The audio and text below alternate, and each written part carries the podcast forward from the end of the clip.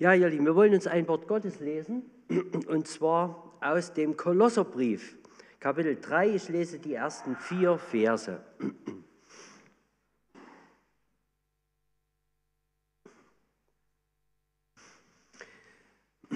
Wenn ihr nun mit dem Christus auferweckt worden seid, so sucht, was droben ist, wo der Christus ist, sitzend zur Rechten Gottes. Sind auf das, was droben ist, nicht auf das, was auf der Erde ist. Denn ihr seid gestorben und euer Leben ist verborgen mit dem Christus in Gott. Wenn der Christus euer Leben offenbart werden wird, dann werdet auch ihr mit ihm offenbart werden in Herrlichkeit.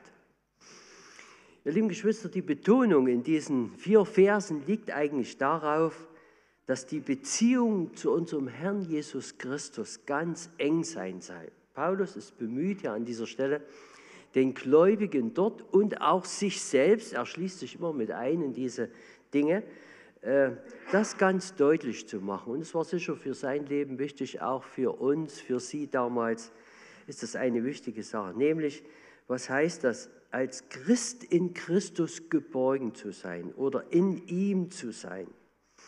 Er nennt hier fünf Dinge, fünf Eigenschaften und darum soll es uns heute Vormittag mal gehen, die wir kurz berühren wollen, um das festzustellen, was Paulus eigentlich damit meint. Das erste finden wir im dritten Vers am Anfang äh, des Verses. Da steht, wir sind mit Christus gestorben. Das ist eine Aussage, die vollkommenste Erklärung dazu, die finden wir im Römerbrief, die bringt Paulus dort in Kapitel 6 bis 8.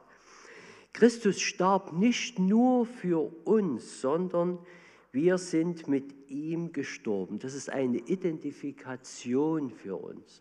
Ihr Lieben, und das ist ganz, ganz wichtig für unser Glaubensleben, dass wir mit ihm gestorben sind. Christus starb nicht nur für die Sünde, um die Strafe zu zahlen, sondern er starb auch der Sünde und brach damit ihre Macht. Das steckt daran, weil er gestorben ist, wir gestorben sind, brach er die Macht dieser Sünde, die er eigentlich auf uns so großen Einfluss haben möchte. Das bedeutet, dass wir den Sieg über die alte sündige, über das alte sündige Wesen haben können, das uns kontrollieren möchte. Das ist unser Leben. Dass der Teufel immer wieder versucht, uns irgendwie zu beeinflussen. Und Paulus sagt, ihr seid gestorben, ihr seid mit Christus gestorben an dieser Stelle. Wir, die wir der Sünde gestorben sind, wie werden wir noch in ihr leben, formuliert er in Römer 6, Vers 2.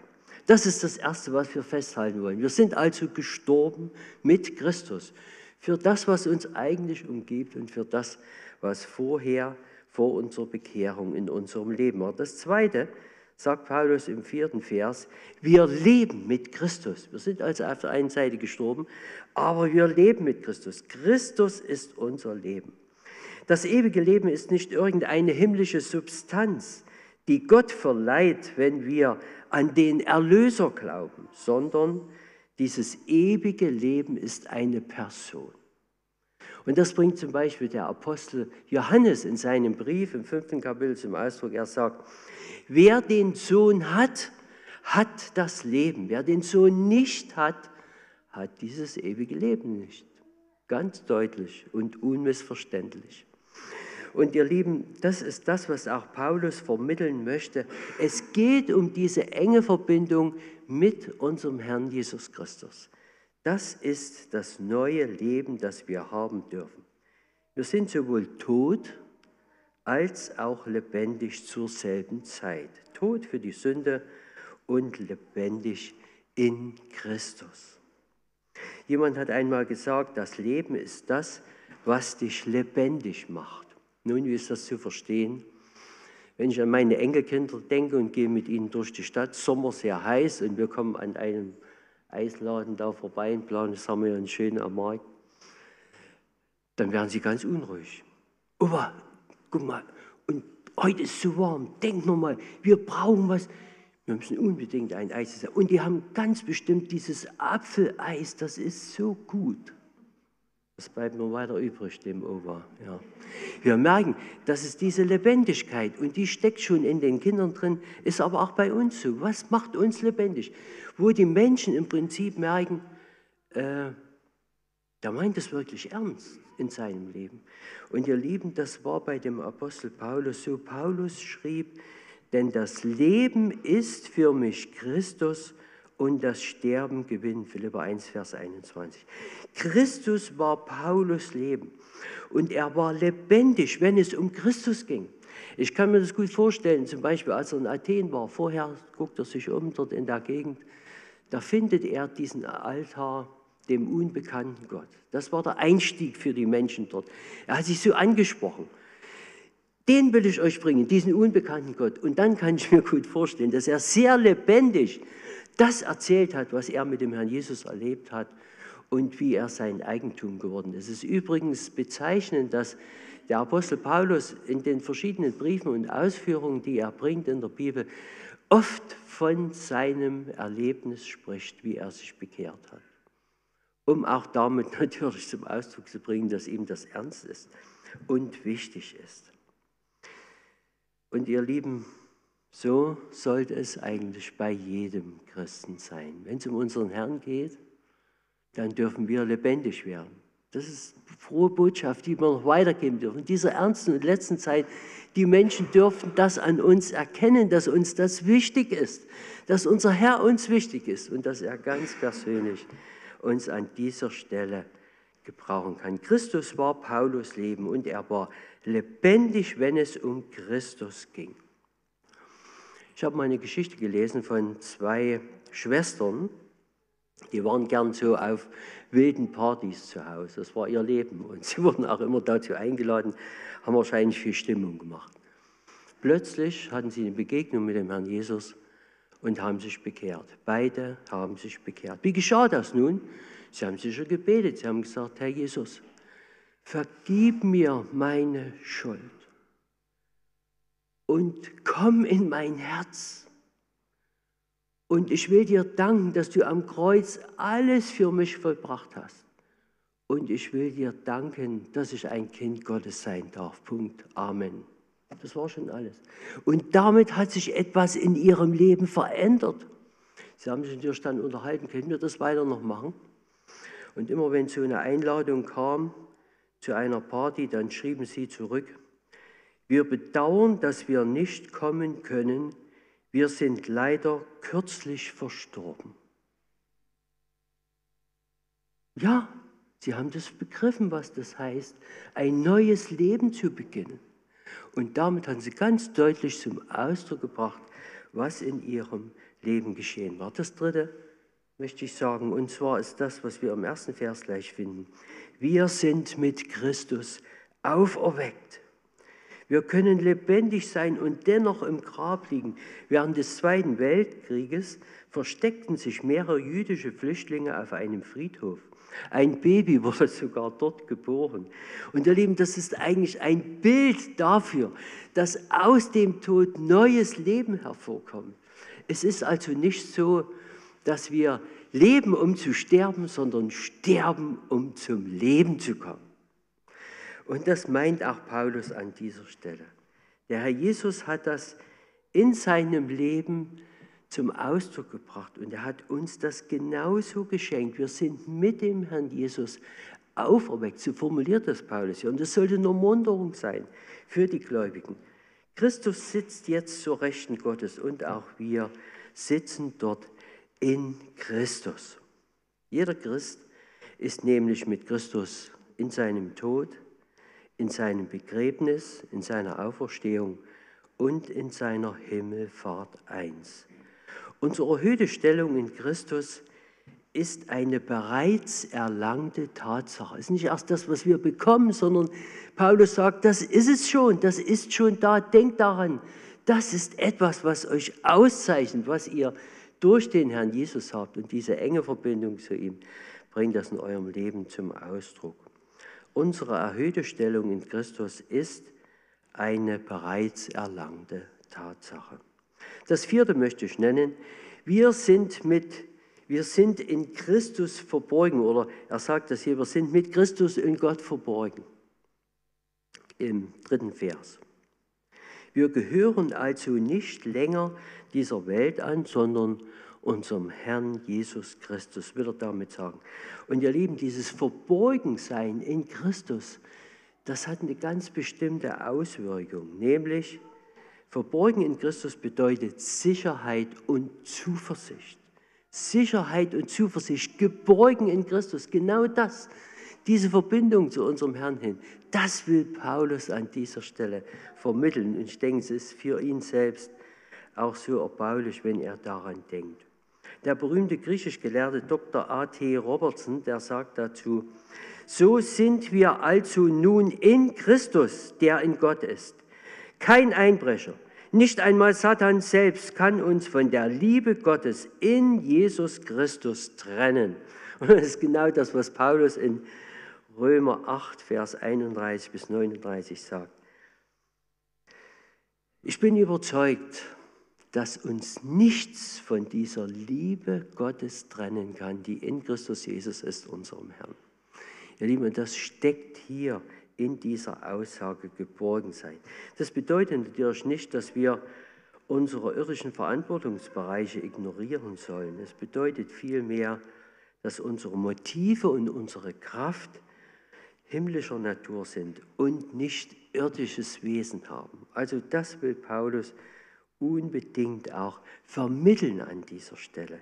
Diese Welt ist nicht unsere Lebenssphäre, sondern der Himmel ist es. All diese Dinge, die er hier nennt, die mögen uns zur Ermunterung, zur Stärkung dienen und anziehen, weil wir das schon haben durch unseren Herrn und in unserem Herrn. Jetzt komme ich zu dieser fünften Aussage, die eigentlich die schönste Aussage ist, wir werden mit Christus verherrlicht. Im Vers 4. Christus sitzt nun zu Rechten des Vaters, aber eines Tages wird er kommen, um seine Gemeinde zu heimzuholen. 1. Thessalonicher 4, 13 bis 18 beschreibt das Paulus in wunderbarer Weise, um uns das deutlich werden zu lassen.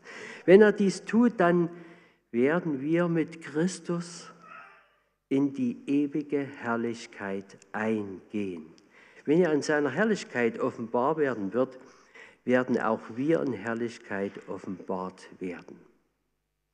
Dem Apostel Paulus nach sind wir bereits verherrlicht. Und ihr Lieben, diese Herrlichkeit ist lediglich noch nicht offenbar geworden, aber wir sind schon verherrlicht. So formuliert das Paulus. Und ihr Lieben, interessanterweise sagt der Herr Jesus das auch schon. Er sagt das seinen Jüngern. Ich will das mal lesen. Und zwar in Johannes 17 ab Vers 22. Da spricht er mit seinem Vater und bringt dort zum Ausdruck, und die Herrlichkeit, die du mir gegeben hast, habe ich ihnen gegeben, dass sie eins seien, wie wir eins sind. Ich in ihnen und du in mir, dass sie in eins vollendet seien, damit die Welt erkenne, dass du mich gesandt und sie geliebt hast. Und dann kommt diese wunderbare Aussage, Vater, ich will, dass die, welche du mir gegeben hast, auch bei mir sein, wo ich bin, damit sie meine Herrlichkeit schauen, die du mir gegeben hast, denn du hast mich geliebt vor Grundlegung der Welt und so weiter. Ihr Lieben, das sagt der Herr Jesus schon. Er sagt es den Jüngern, damit auch uns. Ihr seid schon herrlich gemacht. Ihr seid schon verherrlicht. Und das ist das Schöne, was Paulus auch hier an dieser Stelle vermitteln möchte. Die vollständige Offenbarung dieser Herrlichkeit aber wartet auf die Wiederkunft unseres Heilands, unseres Retters, unseres Herrn. Und ihr Lieben, im Angesicht dieser wunderbaren Identifikation mit unserem Herrn Jesus Christus haben wir natürlich eine große Verantwortung. Und das bringt Paulus hier auch zum Ausdruck. Er sagt, sucht, was droben ist. Durch Christi Tod, sein Begräbnis, seine Auferstehung, seine Himmelfahrt sind wir von dem alten Leben dieser Welt getrennt worden und gehören nun zu einem neuen himmlischen Leben. Doch wie können wir das, was droben ist, suchen? Wie können wir das suchen? Wie funktioniert das? Ihr Lieben, die Antwort auf dieses Geheimnis gibt Paulus hier auch, und zwar im Vers 2. Sind auf das, was droben ist, nicht auf das, was auf der Erde ist. Unsere Füße werden weiter auf der Erde stehen, solange wir noch hier sind. Doch unsere Gedanken sollen dabei im Himmel sein. Aber nicht so, wie Moody das zum Beispiel formuliert hat, so himmlisch gesinnt zu sein, dass wir auf der Erde zu nichts mehr taugen. Das soll natürlich nicht sein. Und das meint auch Paulus nicht, sondern er meint, dass unsere Gedanken ausgerichtet sind auf den Himmel. Es bedeutet, dass diese alltäglichen Dinge in unserem Leben von Christus aus dem Himmel gelenkt werden. Ihr Lieben, das ist uns doch klar, oder? Dass alles in der Hand unseres Herrn ist. Und da wird sowieso alles von ihm gelenkt. Und dieses Bewusstsein, das hilft uns natürlich an dieser Stelle. Und es bedeutet auch, dass wir die Welt von diesem himmlischen Standpunkt aus betrachten dürfen. Und ich bin überzeugt, das bringt viel Ruhe und auch wirklich in unser Leben hinein, dass wir uns auch als Geschwister gegenseitig zur Ermunterung, zur Stärkung im Glauben dabei sein können. Wie ich stehe und wandle, hängt davon ab, wo ich sitze. Und ich sitze in Christus Jesus schon in der Himmelswelt. Epheser 2, Vers 6. So bringt das Paulus zum Ausdruck. Und es ist eine Tatsache. Und das ist so wunderbar und ich denke, das sollte auch uns beschäftigen. Noch ein Beispiel aus dem Alten Testament. Das Volk Israel, als es an die Grenzen in diesem verheißenen Land kam, wollten sie es nicht betreten. Aufgrund ihres sturen Unglaubens mussten sie weiterhin 40 Jahre durch die Wüste wandern. Und ihr Lieben, die gesamte Generation, beginnend vom 20. Lebensjahr an, mussten in der Wüste sterben. Außer zwei Leuten. Das war der Kaleb und der Josua, weil sie nämlich Gott vertrauten. Aber die zwei mussten genauso diese 40 Jahre mit durchleben, diese Not und diese Gefahren, denen sie waren. Alles, was die Israeliten, das haben sie auch miterlebt. Und man könnte jetzt die Frage stellen, wie haben sie das überhaupt ertragen können? Die haben das genauso miterlebt, diese tiefen Stunden dieses Volkes.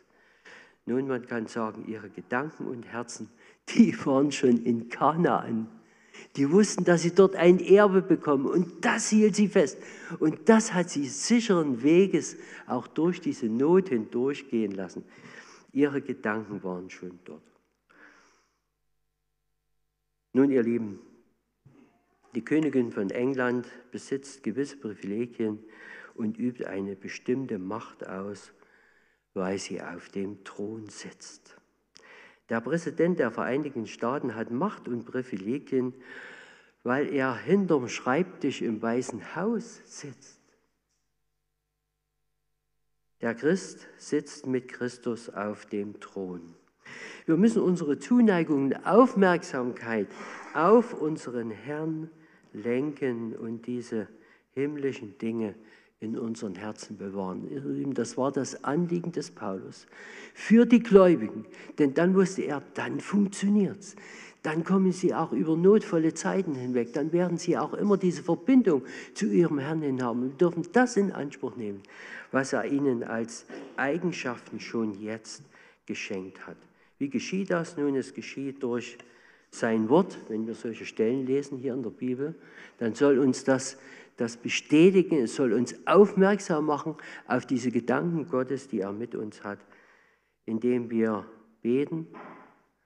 Das ist das wunderbare Verhältnis, was wir mit Gott, unserem Herrn und durch den Herrn Jesus haben dürfen, dass wir ihm alles sagen dürfen, alle Anliegen bringen können. Und die Anbetung ist auch ein Beweis dafür, wir werden es dann sicher tun, für das, was der Herr Jesus für uns getan hat, ihm dankbar zu sein, ihm immer wieder auch das äh, in uns wirken zu lassen, welcher Herr er für uns ist. Und dann lesen wir im Neuen Testament, es gibt einen Dienst, den er bereits vorbereitet hat für uns. Da dürfen wir drin leben und das dürfen wir tun. Dafür rüstet er uns aus. Jeden nur niemand sagen, ich habe nichts zu tun. Das will der Herr Jesus nicht, sondern er hat für jeden Einzelnen von seinen Gläubigen eine Aufgabe. Ihr Lieben, und das ist das, was wir lernen dürfen. Wir können dann diese Tage des Himmels eigentlich schon auf dieser Erde genießen, weil diese enge Verbindung zum Herrn Jesus da steht und er dafür sorgt, wenn wir unsere Herzen und Sinne auf diese himmlischen Dinge ausrichten. Und das will Paulus erreichen hier bei den Geschwistern. Ich möchte mal kurz zusammenfassen, was wir heute gehört haben. Der Einstieg war, sind auf das Himmlische. Die Betonung liegt in diesen Versen auf der Beziehung des Christen mit Christus, mit ihm gestorben. Das war das Erste, was wir bedacht haben. Das Zweite, wir leben in Christus, dieses ewige Leben, das uns geschenkt ist. Wir sind mit Christus auferweckt. Unsere Stellung ist eine Tatsache. Wir gehören zu ihm. Wir sind mit ihm schon aufgeweckt, auferweckt. Und das vierte, wir sind in Christus verborgen. Das bedeutet ganz große Sicherheit und Zuversicht für dein Leben, für mein Leben in unserer bewegten Zeit. Und das fünfte, wir werden mit Christus verherrlicht. Der Christ sitzt mit Christus auf dem Thron. Das wird dann sichtbar werden für die Menschen und auch für uns. Aber jetzt ist es genauso eine Tatsache, dass wir schon eigentlich im Himmel sind und von daher unsere Gedanken und unser Leben auch einrichten können. Ihr Lieben, das ist alles so schlüssig, wie das Paulus sagt. Da gibt es eigentlich nichts dran auszusetzen. Und eigentlich wissen wir das ja auch. Und ich wünsche mir ganz sehr, dass unser Herr uns dazu viel Gnade und Weisheit und Kraft schenkt. Denn dann wird unser Leben reich und wir werden eine frohe Zeit hier auf dieser Erde noch erleben, wo unser Herr uns zur Seite steht, uns hindurchführt bis ans Ziel.